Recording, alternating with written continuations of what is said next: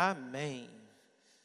Então, quero convidar você a ficar atento para a gente dar início a este momento.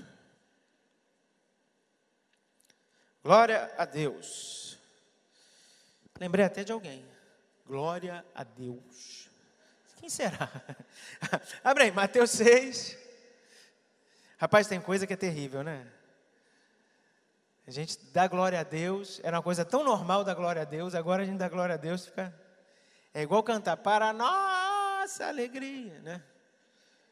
Os caras atrapalharam, você vai querer cantar música, você lembra do. Mateus capítulo 6, de 1 a 4.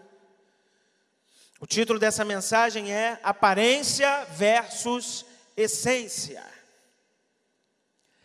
Aparência versus essência. Mateus capítulo 6, de 1 a 4. Você achou? Diga amém. Diz assim: Cuidado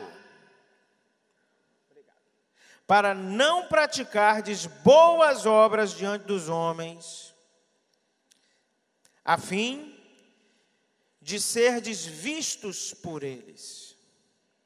Do contrário, não tereis recompensa de vosso Pai que está no céu. Assim, quando deres esmola, não faças tocar trombeta diante de ti, a exemplo dos hipócritas nas sinagogas e nas ruas, para serem glorificados pelos homens. Em verdade vos digo que eles já receberam sua recompensa. Mas quando deres esmola, a tua mão esquerda não saiba o que faz a direita, para que a tua esmola fique em segredo e teu Pai, que vê o que é secreto, te recompensará. E teu Pai, que vê o que é secreto, te recompensará. Senhor, obrigado por a palavra ser tão direta, Senhor. Muito obrigado. Nós queremos verdadeiramente nos debruçar sobre esse texto e meditar. Pedimos ao Espírito Santo que nos conduza, que nos ensine. E que, no nome de Jesus, ao participar da ceia, que participaremos daqui a pouco, nós possamos fazer isso ainda mais conscientes da nossa debilidade e de como o Senhor é bom. Você pode dizer amém? Glória a Deus. Esse texto é um texto muito conhecido. Mateus traz esta narrativa e nas Bíblias costuma ter um comentáriozinho, né? Isso não está no original, mas o meu negrito aqui, antes do capítulo 6, diz assim: sobre a ostentação. Diga comigo, ostentação não é de Deus. Interessante quando eu li esse, esse é, negritozinho, né? Que eu me parei para pensar como é, as coisas vão mudando, cada hora inventa uma coisa nova. Mas pouco tempo atrás estava na moda a, a, questão da ostentação, né? Tudo era ostentação. O sujeito estava fazendo um negócio, e isso aí é ostentação. É algo que, biblicamente falando, é condenável. Nessa sociedade que a gente vive, as pessoas falavam disso como sendo uma coisa boa, uma coisa muito legal, natural, né? É, trazendo assim para um, uma linguagem mais é, simples, né? É o sujeito tirar onda, né? O sujeito está tirando onda. Ele tem alguma coisa que ninguém tem. Ele tem alguma coisa que pouca gente tem, porque ele tem aquilo que pouca gente tem. Então ele faz parte de uma casta, de uma classe especial dos bambambãs, dos escolhidos, dos bonzões, né? E tudo isso aos olhos de Deus não vale nada. Tudo isso aos olhos de Deus traz condenação. Aquilo que os homens aplaudem pode estar recebendo aplauso do céu Mas tem muita coisa que os homens aplaudem e que no céu está havendo tristeza. Tem muita coisa que os homens incentivam, que os homens valorizam e que no céu não tem valor nenhum. Só para você ter uma ideia, a visão mística que João tem da Nova Jerusalém leva-o a declarar isso. Olha, as ruas da cidade eram de ouro, um ouro puro, um ouro que eu nunca tinha visto antes. Deus está mandando um recado para mim, para você, para a humanidade inteira. Aquilo que para vocês é muito importante, eu uso para asfaltar a rua. Não tem muito valor aqui.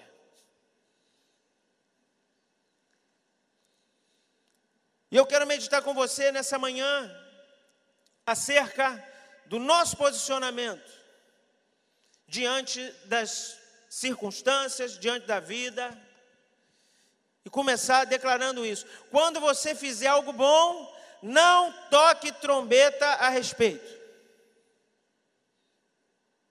Amém? Nessa época de redes sociais, agora tocar trombeta ficou muito mais fácil. Há uma discussão dos estudiosos sobre esse texto, o que exatamente Jesus estava falando ali quando disse para não tocar trombeta. Mas o texto todo é muito claro. Cuidado para não praticar boas obras diante dos homens, a fim de ser desvistos por eles. Do contrário, não tereis recompensa de vosso Pai que está no céu. O que ele está dizendo literalmente é: se a sua preocupação for receber louvores, elogios e recompensa de gente, essa vai ser também a sua única recompensa. Pessoal celebrando, comemorando, estou sendo reconhecido, né? Agora as pessoas julgam se o outro é bem sucedido ou não pela quantidade de likes, de visualizações. Né? Isso é que faz a cabeça da, da, da turma. Se eu recebo esse reconhecimento, então estou bombando. Se não tiver reconhecimento, então estou mal das pernas. Só que Jesus disse: quem se preocupa com isso não vai receber nada do céu, a sua única recompensa é na terra. Misericórdia. Aparência versus essência. O que aparenta muitas vezes não é a verdade. O que parece, o que impressiona olhos humanos, o que impressiona o conhecimento humano, muitas vezes não é realidade. Conforme eu disse, no verso 2, quando Jesus menciona o ato de dar esmola e tocar trombeta, existem algumas possibilidades aqui.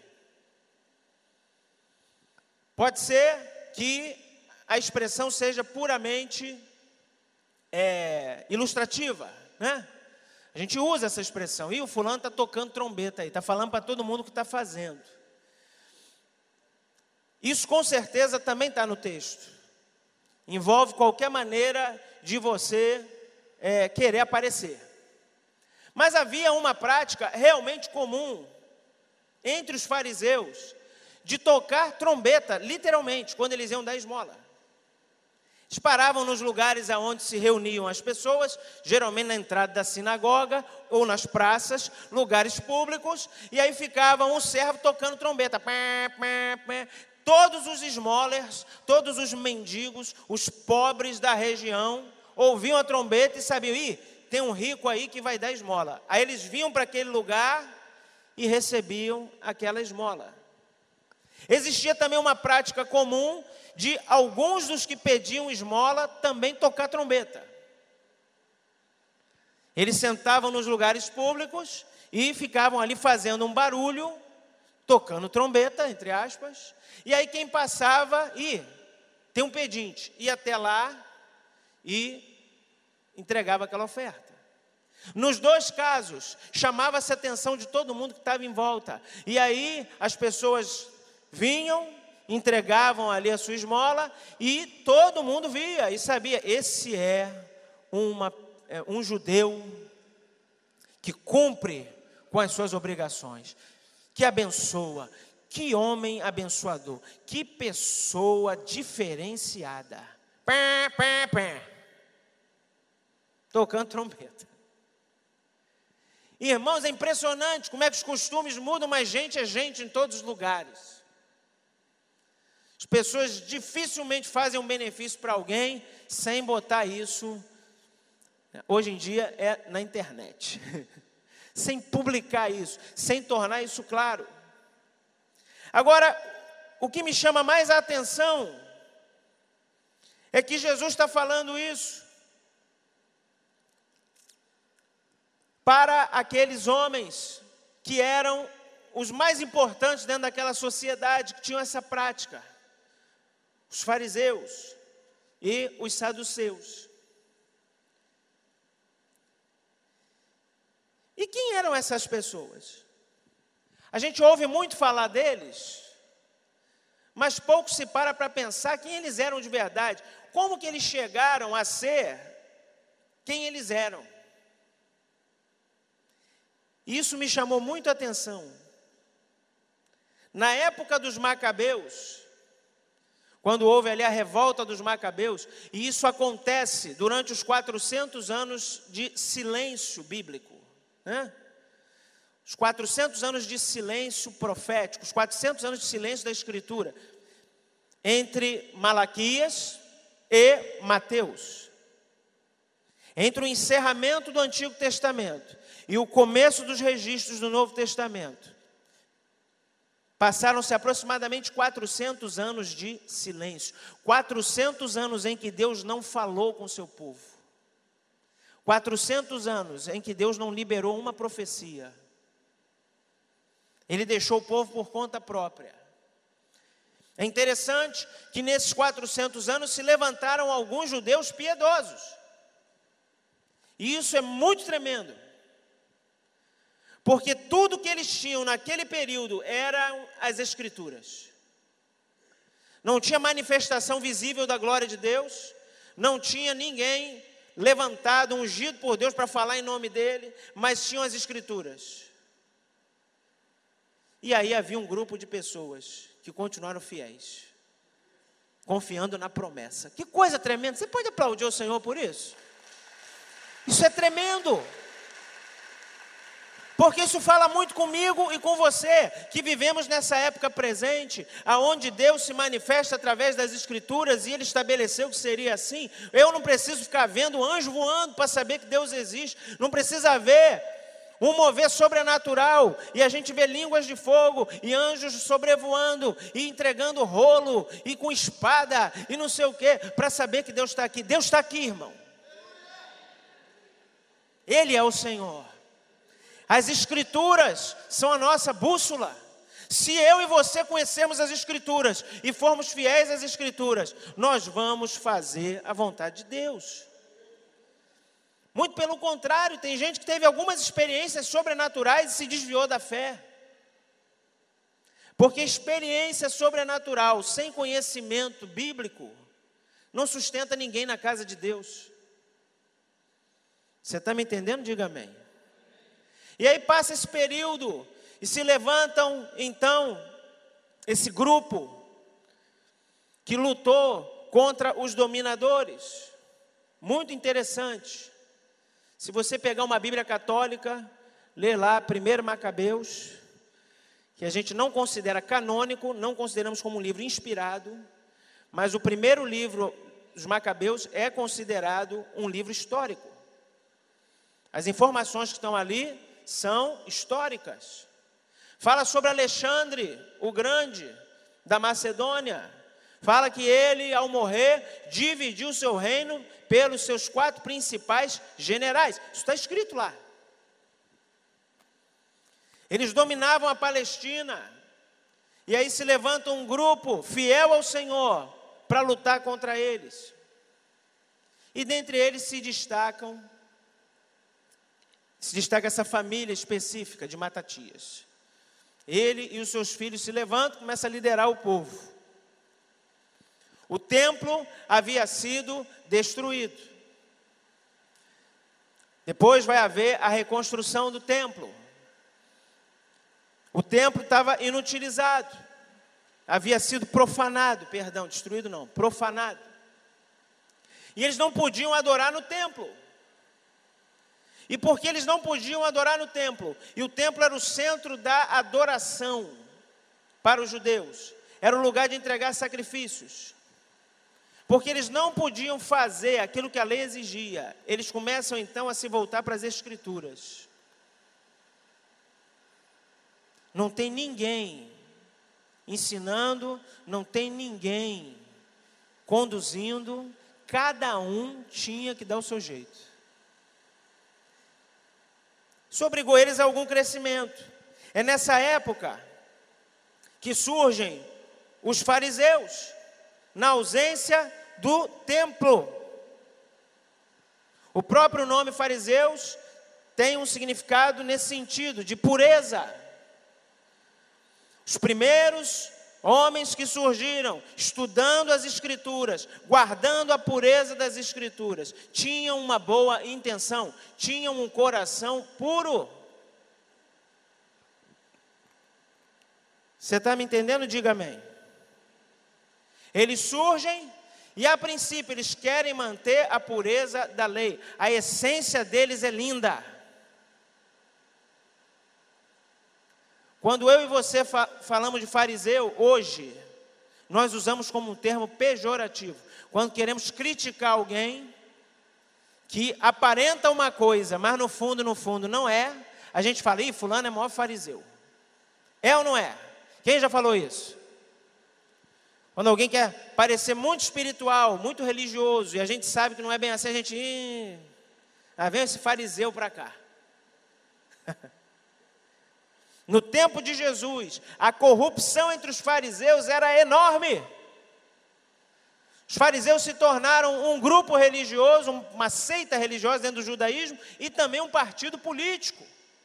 Os fariseus não suportavam a influência romana, eles batiam de frente. Nesse período também, dos Macabeus, eles retomam o templo retomam as práticas do templo, a purificação do templo, e aí então se levanta um censo e vai se descobrir quem é que pode mexer com as coisas sagradas, porque eles conheciam a ordenança que somente os levitas podiam mexer com as coisas sagradas. É nesse tempo então que eles descobrem os descendentes de Zadok. Zadok tinha sido um é, é, sacerdote na época de Davi, e os descendentes dele eram os Zadoqueus. E a palavra com o tempo foi sendo modificada e de Zadoqueus, o termo acabou depois mudando para saduceus. Os saduceus eram os responsáveis pelo templo. Eles eram mais liberais. Eles eram aquele tipo de crente que no templo somos santos. Aleluia, louvado seja o Senhor. Quando saía do culto, quando saía do lugar de reunião, quando saíam do templo, da casa de Deus, aí, ó, a gente também é filho de Deus, né? somos gente. E aí eles aceitavam o domínio estrangeiro, se compactuavam, se juntavam. Onde é que a gente pode levar uma vantagem aqui?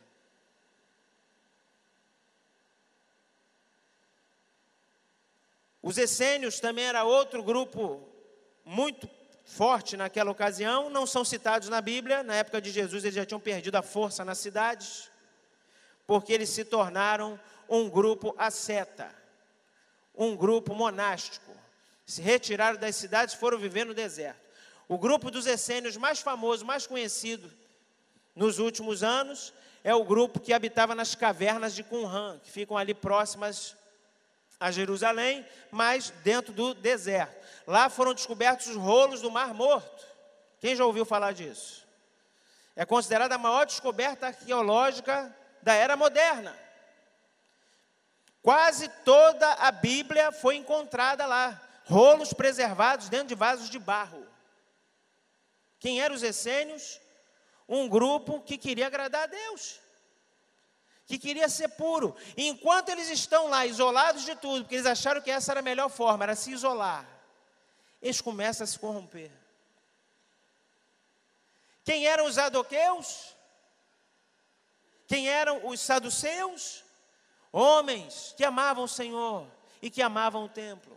Só que o tempo passou e eles começaram a se corromper. Eu quero que você pense sobre isso, meu irmão. A essência era boa e ela foi sendo perdida. No nome de Jesus, que a gente não troque essência por aparência. Essa é a maior derrocada que o ser humano pode experimentar. Você já morreu e esqueceu de deitar. Você está preocupado com o que os outros estão vendo e se esquece de que há um que vê todas as coisas, diante do qual todas as coisas estão nuas e patentes e a quem nós havemos de dar contas. A aparência impressiona os homens, mas só a essência pode agradar a Deus. Você pode aplaudir o Senhor? Louvado seja o nome do Senhor. E aí, Jesus, no verso que nós lemos, está falando com essa turma, com os descendentes daquele grupo que era puro, que era sincero com os que receberam aquela herança e foram deixando ela ser misturada. Hoje a gente fala isso, pô, fulano é crente Nutella, fulano é crente raiz. Isso é uma vergonha, irmão. Quantos são crente raiz? Não vou perguntar quem é crente Nutella, que você devia ter vergonha. Né? E a gente fala disso, parece esse saudosismo, né? De, de, de quem está na meia idade. Mas a verdade, irmão, é que quando as pessoas entravam para a igreja, se convertiam, tinham uma experiência com Deus, todo mundo sabia. Agora está tudo muito misturado. Agora tem um monte de crente 007 são agentes secretos. E ainda tem justificação. Não, não, porque o reino é semelhante a um exército, e todo mundo fala isso, somos o exército de Cristo, e no exército tem infantaria, tem artilharia, e também tem os agentes secretos. Então eu estou nessa categoria. Não, para conversa mole, irmão, isso não é verdade. Nós temos um dono. Você pode dizer amém?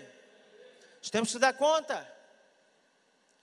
E Jesus olha para eles e chama essa gente, descendentes dessa linhagem tão boa, tão pura, tão fiel. Jesus olha para eles e diz assim: eles são hipócritas. E o termo que Jesus usou no original é um termo muito específico, mas na nossa versão que chegou para nós aqui no grego, que era o grego comum do povo, chamado grego koiné, a palavra para hipócritas é da mesma raiz da palavra para ator. Então, quem eram os hipócritas no teatro grego? Eram os atores. Interessante que o teatro grego era um teatro de máscaras.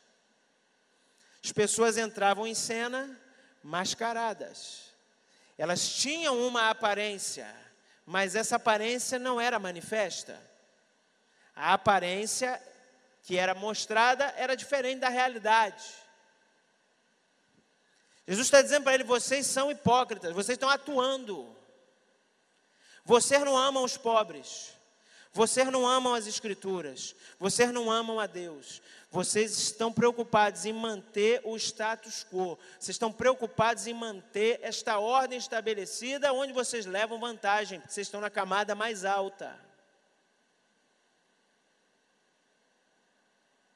Jesus disse isso para eles.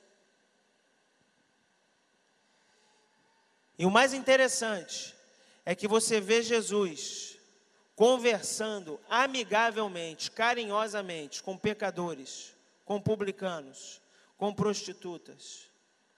Você vê Jesus entrando em casa de pessoas assim, comendo com eles e dando palavras de alento, palavras de vida. Mas Jesus não gastava tempo com os hipócritas. Jesus nunca perdeu tempo com gente falsa. Você pode falar isso para o seu irmão? Diga para ele: Jesus não gasta tempo com gente falsa. É forte, Brasil. A aparência pode enganar aos homens, mas Deus conhece o coração. Foi assim que ele encontrou Davi, atrás das malhadas. Porque na hora que o profeta chegou na casa de Jessé e pediu que todos os filhos fossem convidados, Jessé convidou todo mundo, menos Davi. Ele achava que todos aqueles que estavam ali eram mais apresentáveis para trazer, para conhecer o profeta. E o profeta, no primeiro momento, também se engana. Quando ele vê o filho mais velho, ele olha e diz assim: Certamente estou diante do rei. E aí Deus diz para ele assim: Fica quieto, não te falei nada disso. Não atentes para a sua aparência, não atentes para a sua estatura, porque Deus não vê como vê o homem. O homem vê a aparência, mas Deus vê o coração.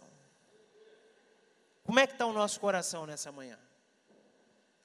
Dá uma olhadinha para o seu irmão e fala: tua aparência até que está legal. Para alguns aqui, profetize, profetize. Ela diga para ele assim: mas e o coração? Como é que está? Diz o ditado popular coração é terra que ninguém pisa, né? Mas Deus sonda corações. Abra comigo rapidinho lá em Mateus 21, já estou me encaminhando aqui para o final. Mateus 21.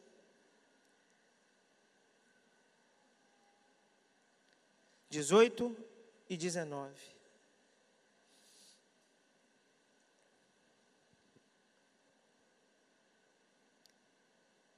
De manhã, ao voltar à cidade, teve fome. E avistando uma figueira à beira do caminho, aproximou-se dela e achou somente folhas. Então lhe disse: Nunca mais nasça fruto de ti. E a figueira secou imediatamente. Misericórdia. Até molhar o bico de novo.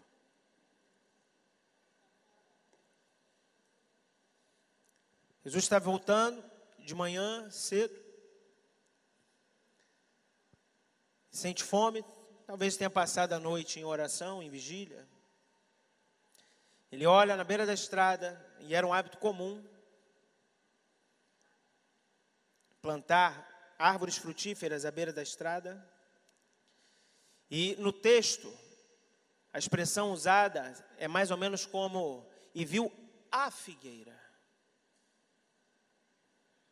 A expressão que é usada aqui no original significa que essa figueira estava se destacando.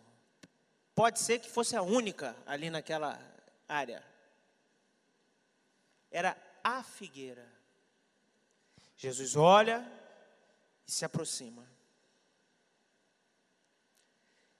Então ele procura figos, porque ela estava cheia de folhas. E as figueiras, primeiro, se enchem de folhas novas, para depois nascerem os figos. E ele olha e não tem nada. E ele então diz que ninguém mais coma figo de você. E a figueira seca. Jesus amaldiçoou a figueira. Meu irmão, Jesus não tem nada contra a figueira. Tudo que Jesus faz é intencional. Queria pedir o um Ministério de Música para subir aqui. Tudo que Jesus faz cumpre um propósito. Jesus não joga a conversa fora.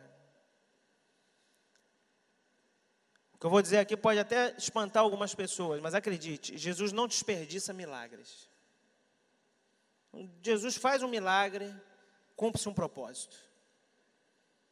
Ah, mas tem gente que recebeu um milagre e nunca mais voltou, se desviou. Mas teve um monte de gente que viu o milagre e ficou. Você está entendendo? Diga amém. Essa figueira aqui é uma parábola viva que Jesus está contando. Porque a figueira era um dos símbolos nacionais, era um dos símbolos de Israel. Marcos, narrando a mesma passagem, diz que Jesus sai dali e vai purificar o templo, vai derrubar lá as mesas e cadeiras, expulsar os cambistas, chutar tudo.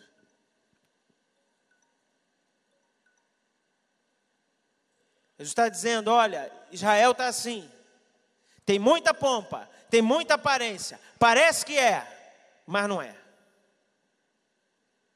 Quem olha de longe se impressiona, quem olha de longe acha que é.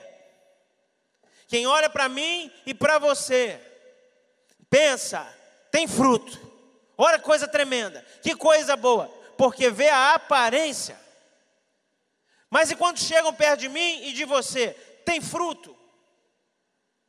As pessoas saem alimentadas, elas chegam perto de nós e saem dali saciadas. Não, eu estive com aquela pessoa e Deus me abençoou. Eu estive com aquela pessoa, saí dali fortalecido, saí dali com esperança. Ou será que tem gente que chega perto de nós e sai pensando assim: caramba, só tinha folha, não tem fruto nenhum. Ora pelo Ministério de Música. Para cantar música de figueira, tá difícil, hein? Ainda que a figueira. Essa ainda não dá para cantar. Essa está em outra categoria, a gente vai cantar no futuro. Já estou até preparando a mensagem para a gente fazer, cantar essa música. Irmão,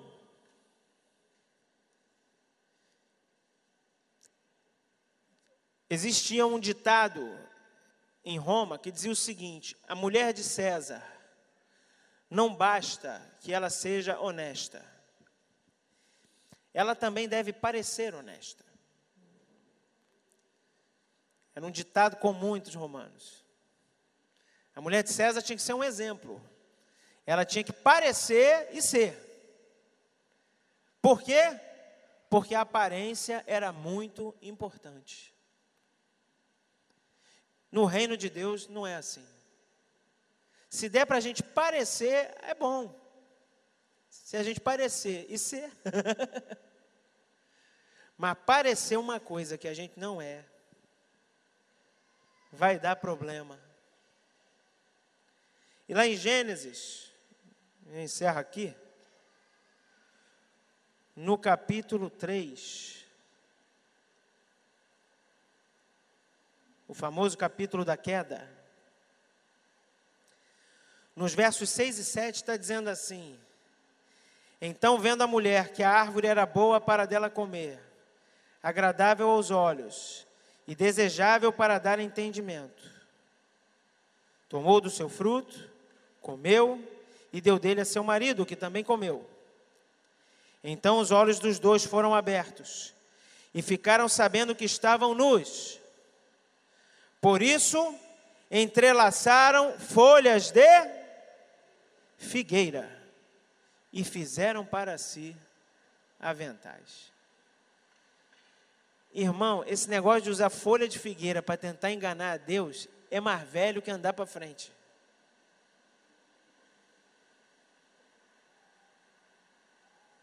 Não foi à toa que Jesus escolheu uma figueira, irmão. Ele não faz nada à toa. Ele está dizendo o seguinte: eu estava lá no paraíso, eu sei como é que é esse negócio.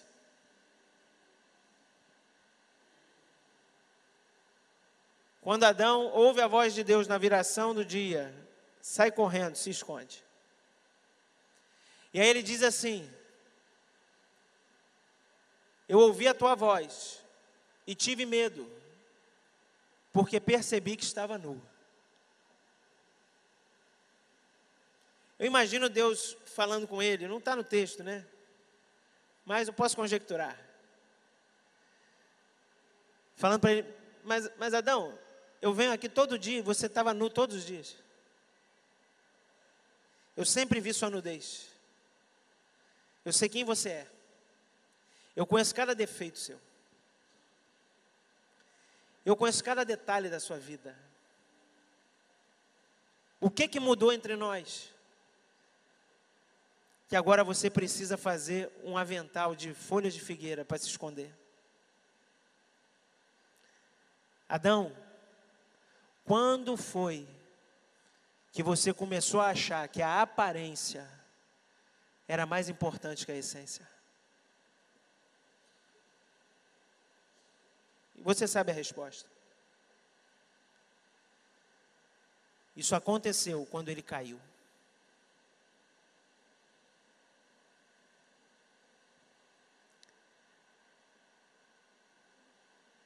Essa foi a primeira feira de moda registrada em toda a história, né? Eden Fashion Week. Estava na moda naquela ocasião. Aventais de folhas de figueira. E as pessoas ficaram impressionadas. Ó, oh, que roupa bonita. Que bonita a sua roupa. Que roupinha muito louca.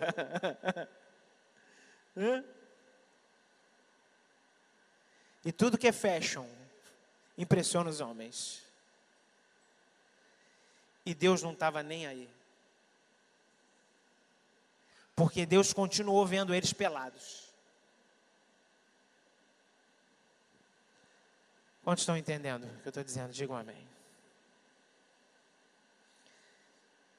Eu quero encerrar esse momento orando com você. E chegando diante do Senhor com sinceridade. E abrindo o jogo.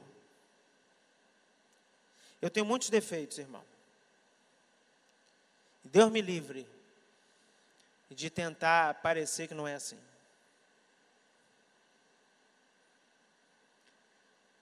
Mas Deus me ama e me escolheu e me chamou a si mesmo. Defeitos não assustam Deus. Também não o impressionam, não o afastam. O que faz Adão ser expulso do jardim é essa separação que ele mesmo levantou. Acabou o tempo da sinceridade. Agora eu vou usar máscara, eu vou usar folha de figueira. Agora eu me tornei um hipócrita. Eu volto a dizer: Deus não tem comunhão com hipócritas. Que a nossa comunhão seja preservada. Que ela seja restaurada nessa manhã. A gente tem a coragem de chegar diante dele, confessar as nossas falhas. Porque, irmão, quem me conhece é quem vive comigo.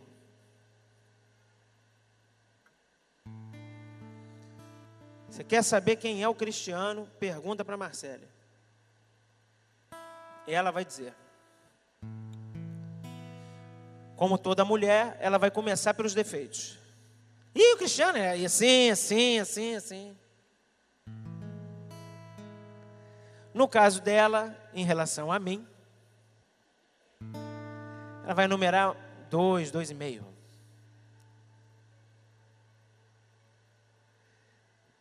Ela conhece meus defeitos. Ela sabe quem eu sou. Porque ela vive comigo ela mora comigo, dorme, acorda na mesma cama. E ela sabe todos os meus defeitos. E ela é apenas um ser humano. Como é que você quer esconder de Deus o teu pecado, irmão?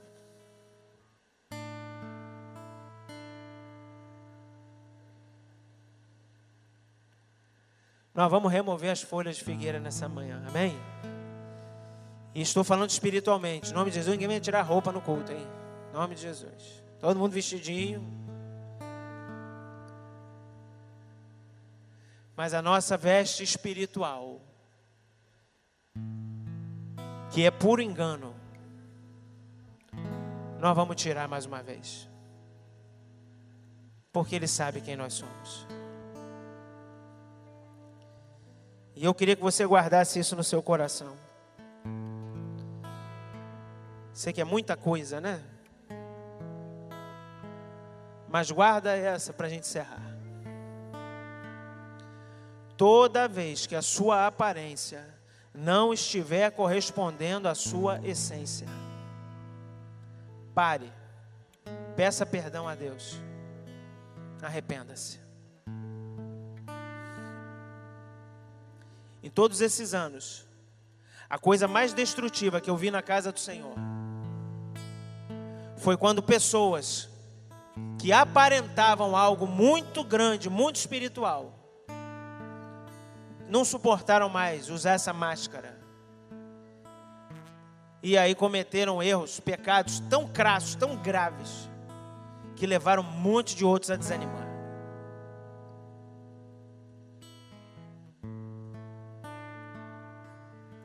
Menos aparência, mais essência. Amém? Vamos ficar de pé?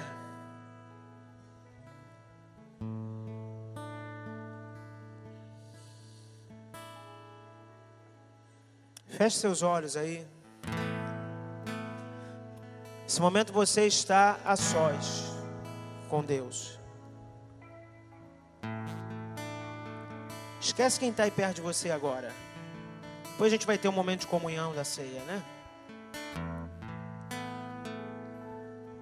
Mas agora é você e Deus. Quem você é de verdade? Qual é a tua essência? Quem é você quando ninguém está olhando?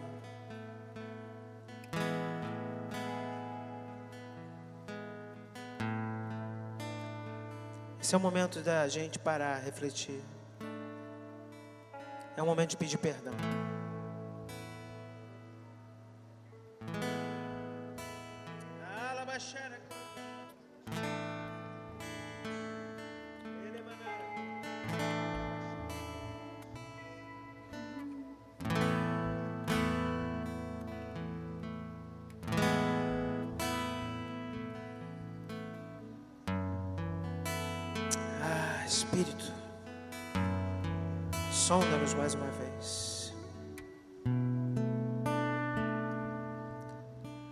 Eis-nos aqui, homens e mulheres, limitados, infelizmente, às vezes cometendo os mesmos erros, vez após outra Essa é uma manhã de conscientização. Não é uma manhã de culpa. Porque quando entramos na presença dEle com as nossas culpas, Ele nos limpa, Ele nos sara, Ele nos purifica.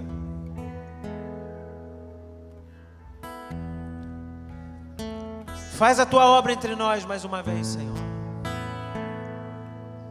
Porque não há ninguém digno de participar dessa ceia. Isso tem que ficar claro de uma vez por todas. Pelos meus próprios méritos eu não posso.